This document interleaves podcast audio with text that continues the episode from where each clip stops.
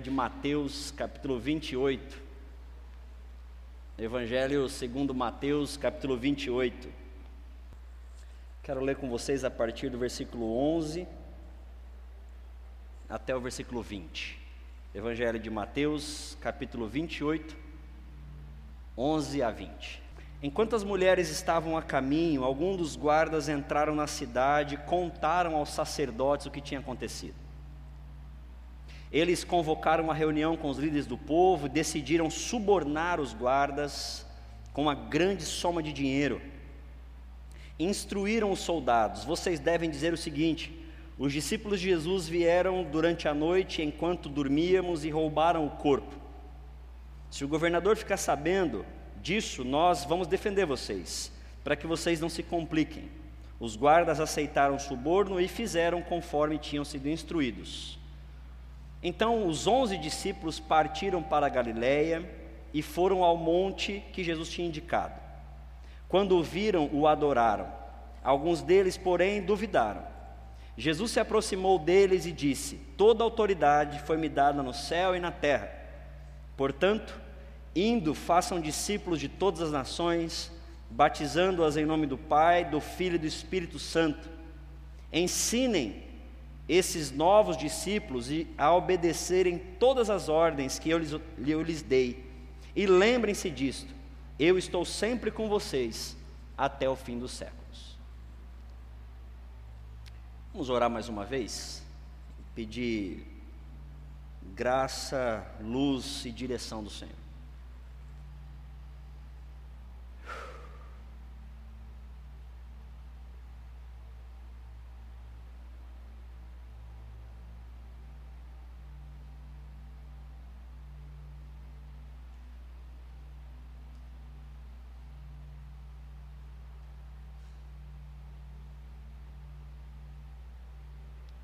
Deus, em nome de Jesus, que o teu Espírito faça essa palavra e essa experiência saltar da Bíblia para o nosso coração, para a nossa vida, essa semana, que faça sentido para nós. Eu oro pedindo a tua misericórdia para que o teu Espírito nos convença.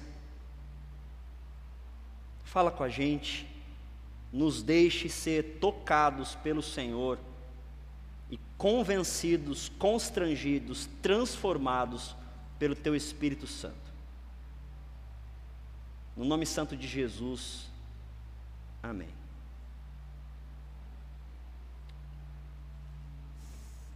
O cristianismo é uma religião diferente.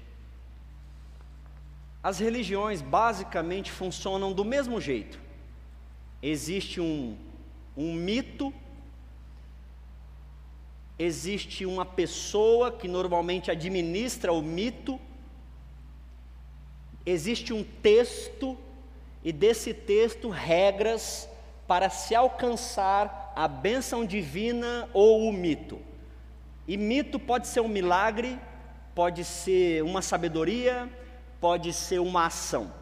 Então eu tenho um mito, eu tenho alguém que administra o mito, eu tenho um texto e eu tenho regras para eu cumprindo elas chegar no mito. Normalmente as religiões ela têm mais ou menos o mesmo padrão, a mesma forma de ser. E aí nós, quem chega depois nessa religião, fica olhando para trás para saber do mito saber da pessoa, saber do texto e saber da regra. A gente olha sempre para trás. As religiões são assim. O cristianismo ele também segue mais ou menos essa estrutura, mas o cristianismo tem um quê diferente. Nós acreditamos no Deus vivo. Nós acreditamos no Jesus que é para nós o, centro, o cerne da vida religiosa cristã, e na nossa mentalidade esse Jesus está vivo. Então, o que isso quer dizer? Quer dizer que a gente não olha só para trás, para conhecer o mito, para saber sobre ele, para olhar a palavra e viver. No cristianismo, a gente não olha para trás, a gente olha para trás mas a gente olha para agora e a gente olha para frente. Porque o nosso Jesus, que é o centro nossa, da nossa fé, para a nossa fé, ele ressuscitou. Então ele não está na história. Ele não é uma memória, é um fato histórico preso lá atrás. É por isso que muitos de nós que gosta de cruz, e eu gosto também, tenho ela tatuada, e a minha cruz, inclusive, é vazada, quer dizer que o Cristo vazou, ele, trans, ele transcendeu a cruz, ele não ficou lá crucificado, não é um fato histórico que a gente olha para trás, aprende com ele e segue a vida.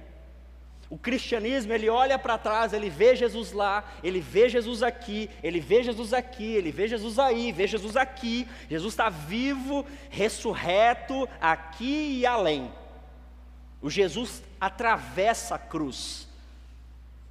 Ego vice mundo. Para mim a frase mais bonita que eu conheço até hoje e tatueia, que diz: Eu venci o mundo, eu rompi a estrutura mundana e eu vivo para além da história. Esse é o Jesus que eu e você cremos. Nós não cremos no Jesus da história. O budismo, por exemplo, que é uma religião muito interessante, inclusive, Acho bastante interessante mesmo, leio de vez em quando para conhecer. Calma, tá tudo bem, não, não dá nada não. Mas eu leio para conhecer de vez em quando, mas ele tem esse detalhe, o Buda está lá, o Buda ficou. O Buda é um fato histórico. Olham para trás, eles sabem onde ele morreu, onde ele ficou, ele está lá. O Jesus não, o Jesus rompe essa estrutura e nós cremos no Jesus aqui e agora. Tá, pastor, mas e daí? É aí que eu quero chegar.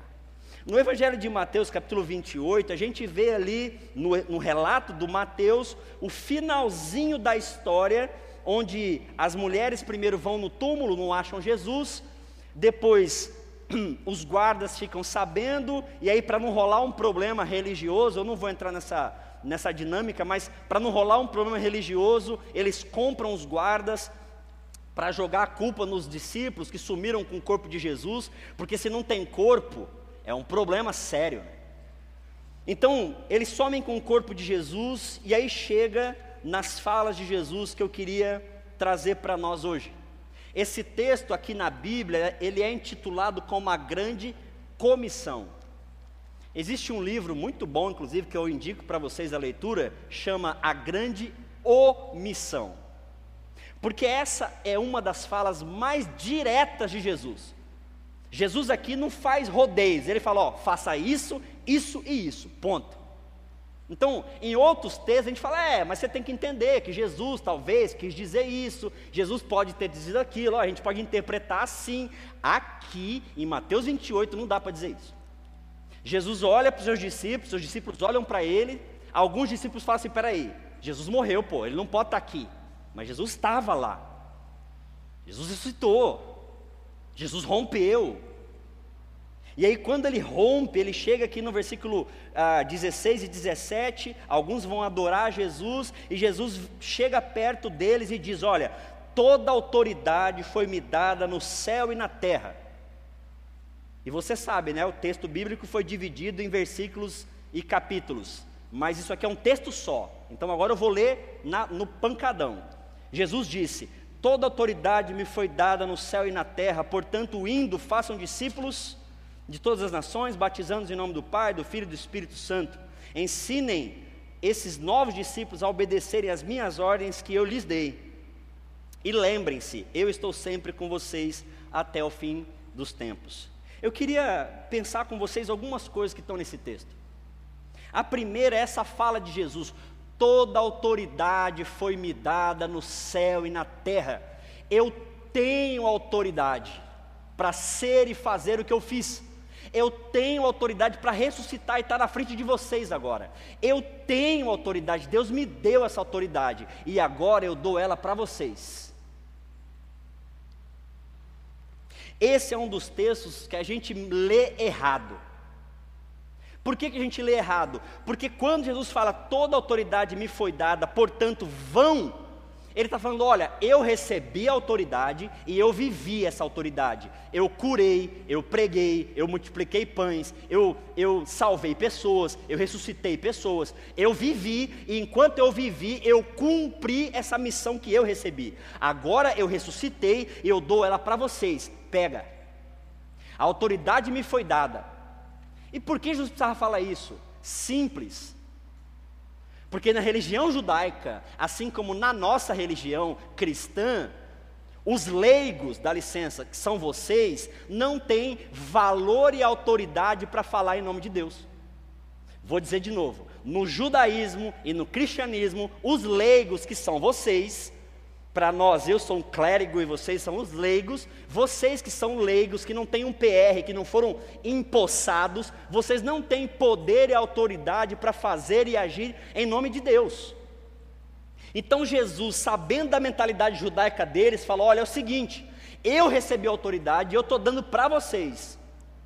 Eu recebi autoridade e a partir de hoje vocês também têm. Eu e você temos autoridade. Vou dizer de novo. Eu e você temos autoridade. Amém. Para quê? Para que a gente tem autoridade? Então, a gente tem autoridade para fazer uma coisa, Jesus falou aqui, e de vez em quando escapa da gente. Jesus falou: Olha, toda autoridade foi dada no céu e na terra, eu dou a vocês, por, indo, por isso, indo, façam discípulos. Perceba, gente, algumas traduções nos colocaram em situação ruim, porque colocaram isso aqui no imperativo, está ide. Aí parece que é eu tenho que sair da minha casa para ir fazer discípulos. Não, esse texto está no gerúndio, é indo. E aí a pergunta é: mas indo para onde? Isso não é uma coisa específica. Eu vou sair daqui para fazer missões na África. Não é nesse sentido. A ideia do texto é que você indo fazer o que você faz todo dia, você faça discípulos indo trabalhar, indo criar meu filho, indo fazer almoço para minha casa, indo cuidar dos meus bichos, indo votar, voltando de votar, tudo que eu fizer, eu faço fazendo discípulos. E aí é muito legal, e eu preciso te perguntar: os seus discípulos têm aprendido o que com você? As pessoas que sentam na tua mesa, na sua casa, aprendem o que de você? Sabe por quê? Porque os discípulos, um pouquinho antes, estavam comprando guardas para mentir sobre o corpo de Cristo. Os discípulos, versículos antes, os discípulos, versículos antes, estão comprando o governo para calar a boca, para deixar o corpo sumido, ou para mentir sobre o corpo, porque eu crio, eu, eu evito um caos social, e para evitar o caos social, vale a pena fake news, que é o que a gente mais vê hoje. Então, para evitar um caos social, eu dando fake news, dizendo que o corpo foi roubado pelos discípulos de Jesus, e aí eu resolvo um problema. Os discípulos, antes dessa frase, estavam mentindo para a sociedade. Mas, pastor, peraí. O que ficar sabendo aqui é que quem comprou foram os líderes do povo. Quem comprou os guardas foram os líderes do povo, sim, judeus, que conheciam a palavra, discípulos da palavra, discípulos de Deus, líderes religiosos, sacerdotes estavam fazendo isso. O que estava acontecendo aqui? A possibilidade iminente de um problema que a gente chamaria hoje de guerra civil.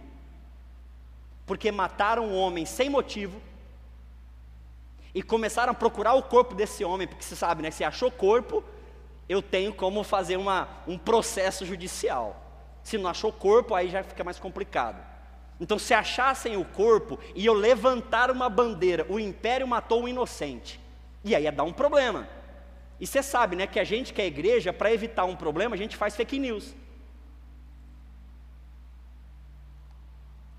Então, os discípulos, antes de Jesus falar isso, tinham um determinado tipo de prática. Igreja Batista Vila Célia, você que me ouve agora ou vai me ouvir depois, via podcast ou em qualquer outro lugar. O Brasil está em convulsão social. E as pessoas que estão aprendendo com você, aprendem o que com você?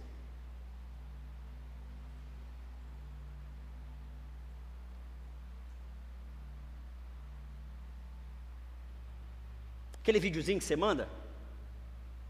Sabe? Você está ensinando o quê? Tem Jesus no videozinho que você manda? Porque o texto falou para mim: portanto, indo, façam discípulos de todas as nações, batizando em nome do Pai. Então, não batizo no meu nome. Nós batizamos pessoas aqui na igreja um mês atrás, e eu não batizo em nome do Joase Barbosa de Lima. Estou tremendo ao pregar essa palavra aqui agora, de verdade, porque eu não posso falar em meu nome. Vocês que estão me ouvindo e que são meus discípulos, e porque são meus discípulos, são discípulos do Cristo, precisam aprender de mim o que está aqui. E quem vai pagar pelo que eu ensinei sou eu. Agora você vai me desculpar, eu não estou no seu grupo de WhatsApp. Eu não estou na sua mesa na hora do almoço de hoje, ou de agora depois da janta. Amanhã trabalhando com você não vai ser eu. O que o teu filho está aprendendo, normalmente ele aprende de você. Eu nem dou aula para junior aqui.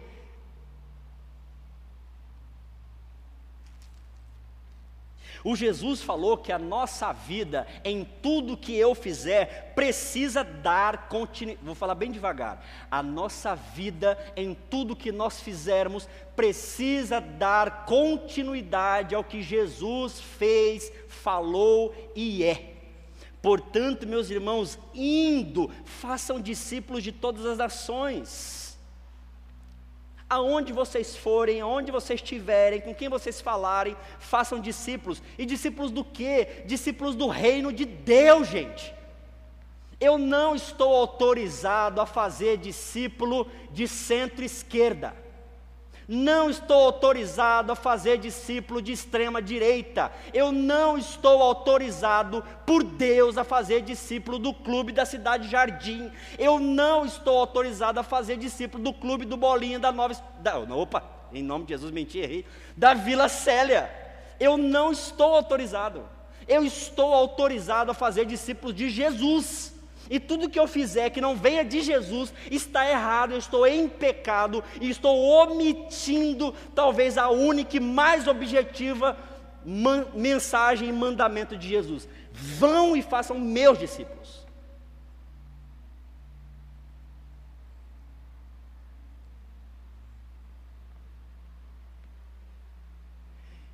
Queridos, em nome de Jesus, não importa o resultado que foi Pastor, como assim não importa? É porque muito mais significativo do que qualquer um que ganhou ou que perdeu é o reino de Deus que está na sua vida e você precisa sinalizar ele.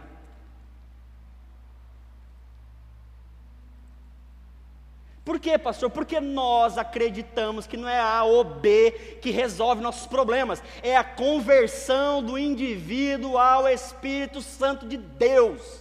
Gente, em nome de Jesus, a tua bandeira, o teu, a tua defesa é por conversão de pessoas. Quer militar? Eu não sou muito militante, não, mas você quer militar? Milite pelo reino. Quer ir para a rua?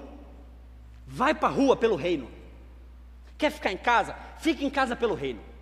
Quer mandar videozinho? Mande o videozinho do reino. Não quer mandar videozinho? Não mande videozinho. Mas se for mandar, mande videozinho do reino. Mas pastor, não vai mudar nada. Quer dizer que você não acredita no reino de Deus? Quer dizer que um vídeo do reino de Deus não pode transformar a história de pessoas, de vidas?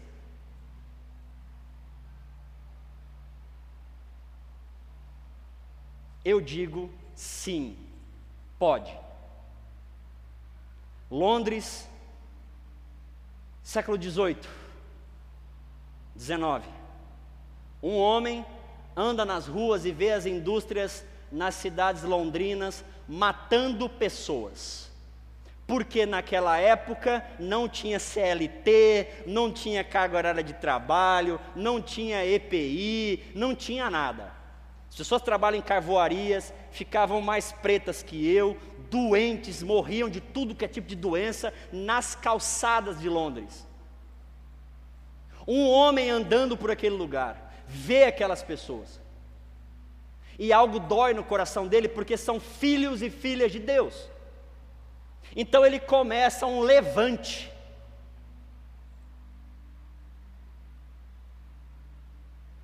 E o levante dele é para que tivesse o mínimo de estrutura, para que aquelas pessoas que trabalhavam nas indústrias daquela época conseguissem ter o mínimo de saúde. Então ele começa a fazer alguns trabalhos, ele vai lá, eu vou ajudar, eu vou dar uma palestra, olha, dá para fazer assim para melhorar, dá para fazer assado. Ele começa a fazer esse tipo de processos. E depois as pessoas começam a perguntar para ele por que, que ele está fazendo assim. E ele fala porque essas pessoas são filhos e filhas de Deus, com dignidade para poder trabalhar e sustentar suas famílias sem morrer por isso. E dali ele começa a estudar a Bíblia com algumas pessoas. E ele tinha método para estudar a Bíblia. Dali eles ficaram conhecidos como os metodistas. Porque eles tinham método para estudar a Bíblia, método para trabalhar, método para cuidar da família, método para construir casa, porque quem não tinha casa, eles se reorganizavam e construíam casas. E ali começa a raiz do metodismo. Quem é o cara? Já citei várias vezes aqui, gosto demais dele. John e Carlos Wesley os irmãos fundadores da igreja metodista. E da onde saiu esses caras? Eles não foram lá discutir se a fábrica era do lado de lá, do lado de cá. Se está matando pessoas, é causa do reino, é pauta minha, independente de quem faça, da cor que faça ou do lugar político que esteja. Agora vamos puxar a sardinha para nós? mais ou menos contemporâneo a eles, tinha um cara, gente boa, era advogado, mas esse era gente boa, é, brincadeira. E aí ele começa a ver que tinha um problema, porque todas as pessoas eram obrigadas a participar de uma religião só. Todo mundo tinha que seguir uma regra só. Todo mundo tinha que dar benção para o Henrique VIII e para os outros da igreja celta, todo mundo tinha que seguir, e eles começam um levante pela dignidade do indivíduo de poder escolher a sua religião, inclusive não ter religião. Esse cara é o Smith, um dos fundadores da igreja batista. Por isso que nós batistas somos defensores da liberdade do indivíduo até debaixo d'água. Mas, pastor, isso aí é de direita, não importa, isso é do reino. O reino vê pessoas como dignas de escolha. O reino vê pessoas como capazes de escolher o que querem, se vão para lá ou se vão para cá, se vão obedecer a Jesus ou vão obedecer o capeta. Mas, pastor, você vai deixar? Ora, nós acreditamos que Deus deu livre-arbítrio e dignidade para todo indivíduo. A Igreja Batista nasce com um movimento liberacionista contra a igreja da Inglaterra, dando liberdade às pessoas, inclusive para não ter religião. Quer saber por que eu sou batista? Por causa desse princípio batista. Não é porque a gente canta indo do cantor cristão que a gente é batista, a gente é batista porque nós somos defensores da liberdade do indivíduo. Isso é pauta do reino de Deus. Então, meu amigo, eu posso não gostar da tua prática, mas eu vou morrer defendendo o direito que você tem de tê-la. Se você me perguntar, eu vou te falar: olha, eu não concordo. Por causa disso, disso, disso. Mas você tem pleno direito de tê-la. Isso somos nós. Isso é pauta do reino. Então, quando eu e você, filhos do reino de Deus, e agora batistas, andamos, trabalhamos, nós defendemos a liberdade do indivíduo. Por quê? Porque isso é pauta do reino de Deus. Deus dá dignidade aos seus filhos e filhas. Então agora, irmãos, vão. Aonde vocês forem, façam discípulos de todas as nações, discípulos do Jesus que não está lá, do Jesus que está aqui. Nós não cremos um Jesus morto, eu creio num Jesus vivo e ressurreto que vive comigo aqui e agora. Isso quer dizer, queridos, que para você tomar uma decisão, você tem que tentar entender o, o que o Jesus ressurreto diz para você agora. Até porque, para quem está do seu lado, você é o Jesus para ela. É, dói, eu também não gosto disso, mas é verdade, gente. Para muita gente, você é o único Jesus que ela conhece. Até ela chegar aqui, ela lê a sua vida.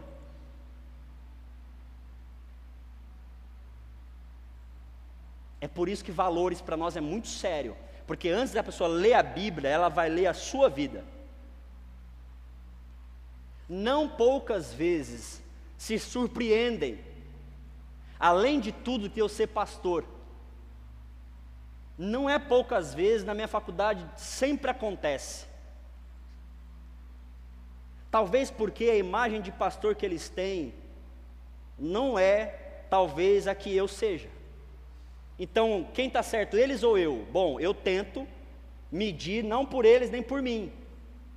O que é ser pastor a partir do Jesus de Nazaré, que me fala para eu fazer discípulos dele? O que é ser você na sua vida, no seu lugar? O que é? Eu não tenho resposta para você, eu queria. E por que, que eu não tenho resposta para você? Porque eu não sou guru da sua vida. Em nome de Jesus, eu não sou guru da sua vida. Nós cremos em Jesus Cristo. As religiões precisam do guru, porque como Deus delas morreu lá atrás, eu preciso de alguém que faça o meio de campo. Nós cremos no Jesus Cristo ressurreto, que vive agora, e você pode e deve ter experiências com Ele, porque é essa experiência que vai pautar a tua história. E aí, gente, cada um tem a sua experiência. Já contei para vocês da moça do cavalo branco, não já? Eu adoro essa história. Contei ou não contei?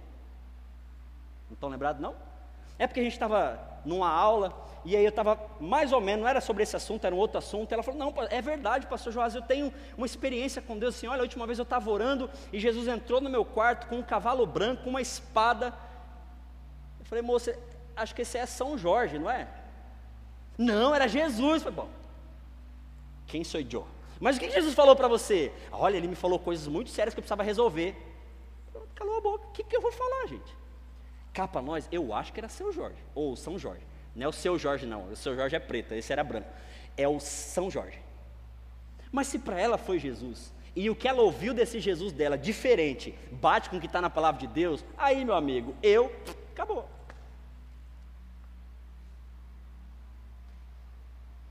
Cada um de nós tem a sua experiência com Jesus ressurreto, gente.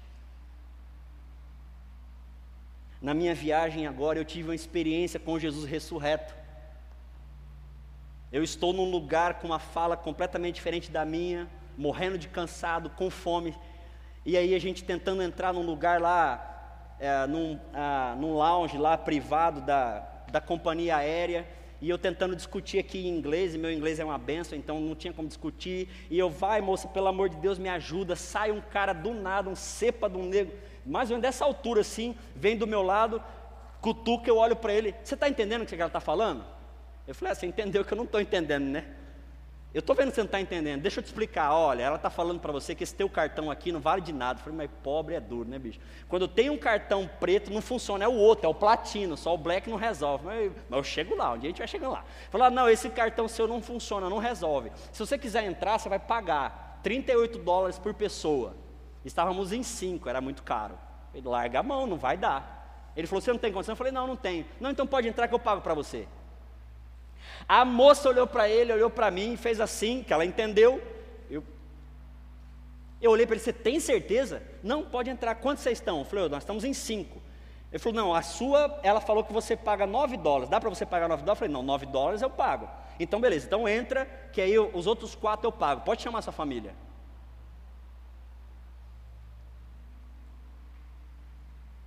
Já viu Jesus angolano? Eu ouvi naquele dia. Eu falei, cara, você tem certeza?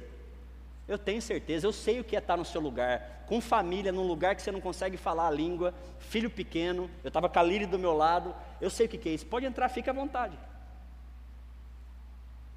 E ele voltou, sentou na vida dele e seguiu a vida dele para lá, e eu fiquei olhando para ele,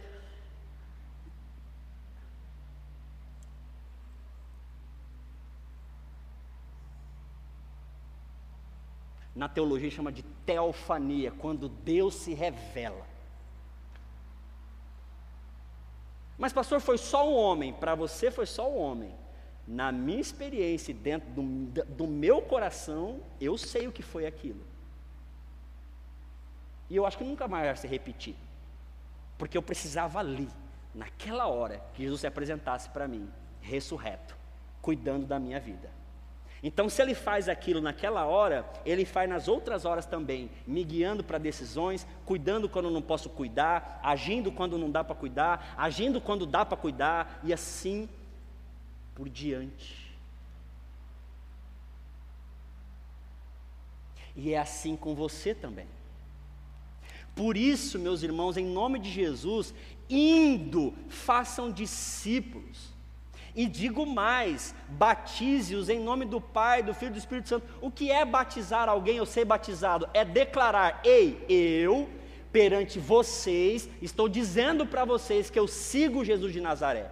A partir de hoje, aquela vida eu deixei para trás, e a partir de agora, o que vocês veem em mim é o que Jesus pede de mim. Isso é batismo. E você vai ajudar pessoas que vêm atrás de você, falando: olha, você precisa dizer para você, e você precisa dizer para todo mundo, que você deixou de ser quem você era, e você vai tentar ser uma nova pessoa agora.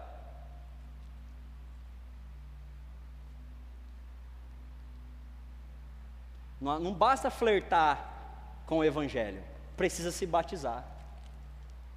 Mas por quê? Porque você está sinalizando para você e para os outros que a sua bandeira é o Evangelho de Jesus Cristo e o reino de Deus, gente. E aí chega no versículo 20, diz: ensinem esses novos discípulos a obedecerem todas as ordens, presta atenção no texto, que eu lhes dei. Ele deu para quem, gente?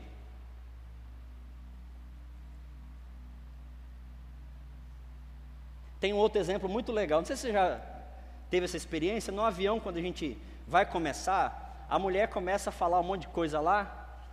A gente tem uma vontade de dormir nessa hora, mas é importante você prestar atenção. São as dicas de segurança que ela vai te dar. E tem uma dica muito legal. Em caso de des. E é isso aí mesmo? Eu ia falar descontaminação, mas não é contaminação, é despressurização. Em caso de despressurização da cabine, vai cair máscaras. E o que, que você tem que fazer? Coloca primeiro em você e depois na criança ou no outro que está do seu lado. Por quê? Porque se a criança não conseguir pôr nem nela, em você ela não vai pôr. E se você pôr nela e desmaiar, talvez ela não consiga colocar em você. É por isso que você recebe o evangelho primeiro.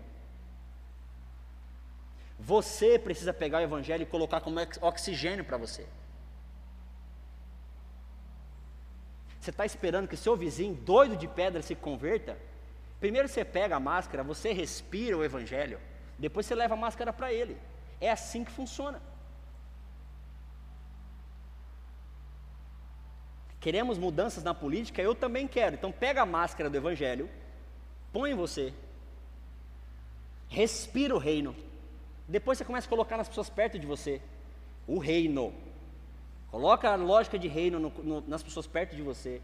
E aí nós começamos um trabalho formiguinha assim, ó, em espiral, que vai abrindo e vai chegando onde chegou. Quem fez isso? Jesus de Nazaré. Ele chama 12 e põe a mascarazinha nos 12. Aqui estão tá uns 40, 50 pessoas, ele põe a máscara neles.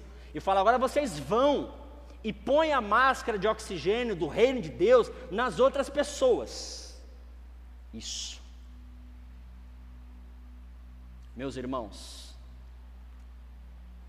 você vai ter que pôr a máscara do Evangelho primeiro em você. Ensinem a esses aí a obedecerem as ordens que eu dei para vocês.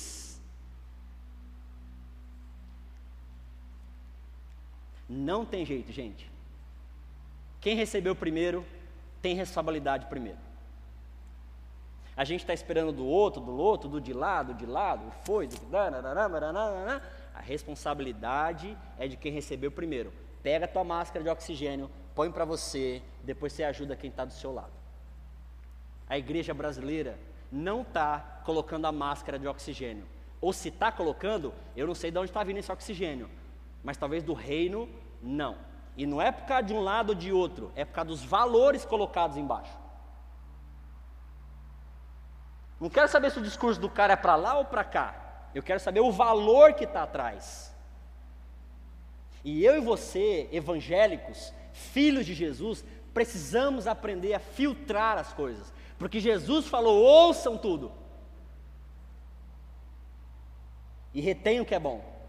Ouviu a conversa, dá aquela analisada assim, cara, o que está por trás? Que valor está por trás?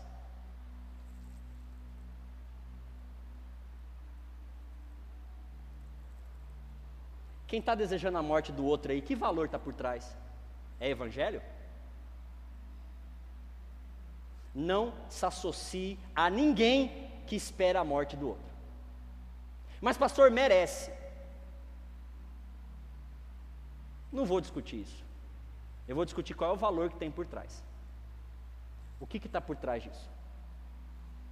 E aí eu bato o martelo, para sim ou para não. Não dá. Não vou. Dietrich Bonhoeffer foi convidado a se libertar da prisão.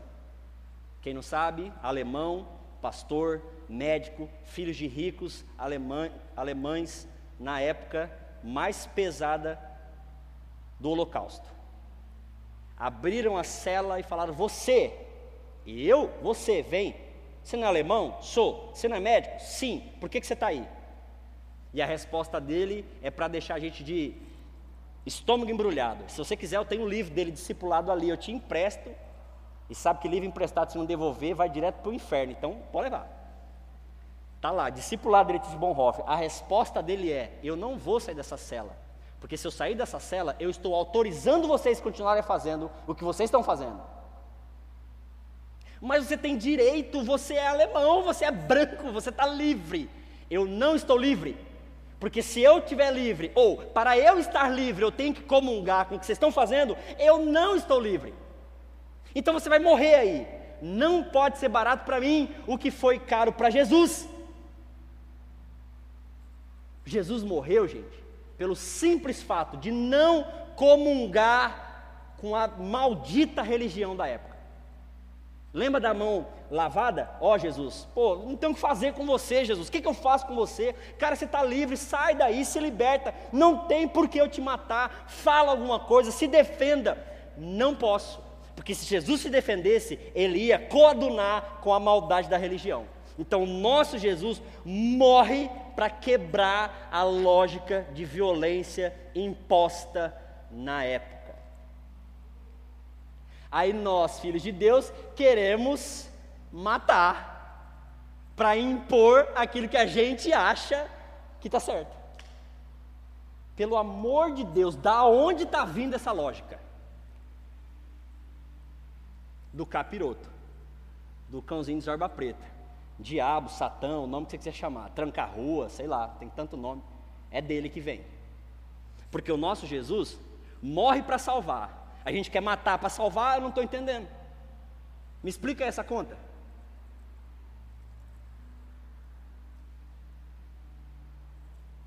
Quer dizer que se seu filho pegar um caminho errado, você vai matar ele para salvar ele? Quer dizer que os fins justificam os meios? Pastor, mas aí é utópico demais. Seja bem-vindo. Em base de uma utopia, o Jesus morreu, ressuscitou e está vivo em nós se não for ver pela utopia, não vale a pena viver. Eu digo por mim a vocês, e muitos não me entendem, eu vou dizer de peito aberto agora. E aí quiser me apedrejar, botar para fora da igreja, a chance é essa. Eu sou utópico. Eu prego e acredito numa utopia, porque foi isso que o meu Jesus me ensinou a viver, pelo reino de Deus.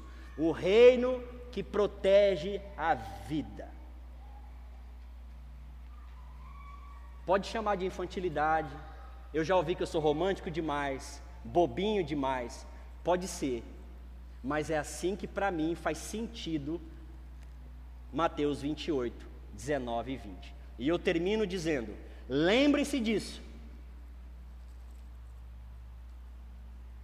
E eu queria que vocês guardassem essa frase no coração de vocês. Lembrem-se disso. Eu estou sempre com vocês até o fim dos tempos. Sabe o Estevão, que enquanto estava tomando pedrada, o rosto dele transluzia luz e paz? ele sentiu isso aqui. E lembrem-se, eu estou com vocês. Tem um cara chamado Inácio de Antioquia. Morreu faz uns aninhos já, uns dois mil anos mais ou menos que ele morreu. O Inácio de Antioquia é o último, eu paro aqui, gente, para a gente ceiar. Inácio de Antioquia era um padre que começa a ser perseguido pelo Império Romano. E aí escapa daqui, escapa dali, o pessoal protege ele. Teve um dia que não teve jeito. O império cercou a igreja dele em Antioquia e, e falaram: sai, Inácio, que hoje você vai para Roma e você vai morrer. O Inácio sai e quando ele está para abrir a porta, o povo vem. O que, que ia dar? Guerra. Por quê? Porque o povo estava protegendo o padre e o império estava querendo matar o padre. Eu não vou resistir, você ia de que lado, hein? Enfim, aí o Inácio está saindo. Quando ele vê que vai dar briga, ele fala: Para. O que acontecer comigo vai ser por causa da fé e do que Deus ministrou ao meu coração de fazer. Não pequem por isso. Deixem eles fazerem o que eles têm que fazer. Um passo para trás todo mundo. E a igreja dá um passo para trás. Inácio entra na carruagem do povo do, do império e ele vai para Roma, de Antioquia para Roma, e o povo vai do lado. E de vez em quando batiam na porta.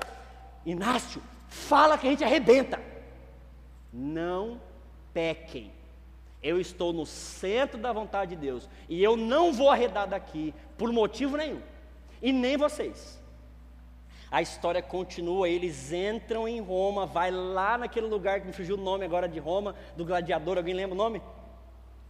Coliseu, ele vai para o Coliseu. O Coliseu enche de gente. Eles preparam a fornalha e naquela época preparava a fornalha para o cara ir cozinhando. Ele demorava minutos para morrer. Ele era cozinhado até pegar fogo nele. Era de um jeito para cozinhar o cara.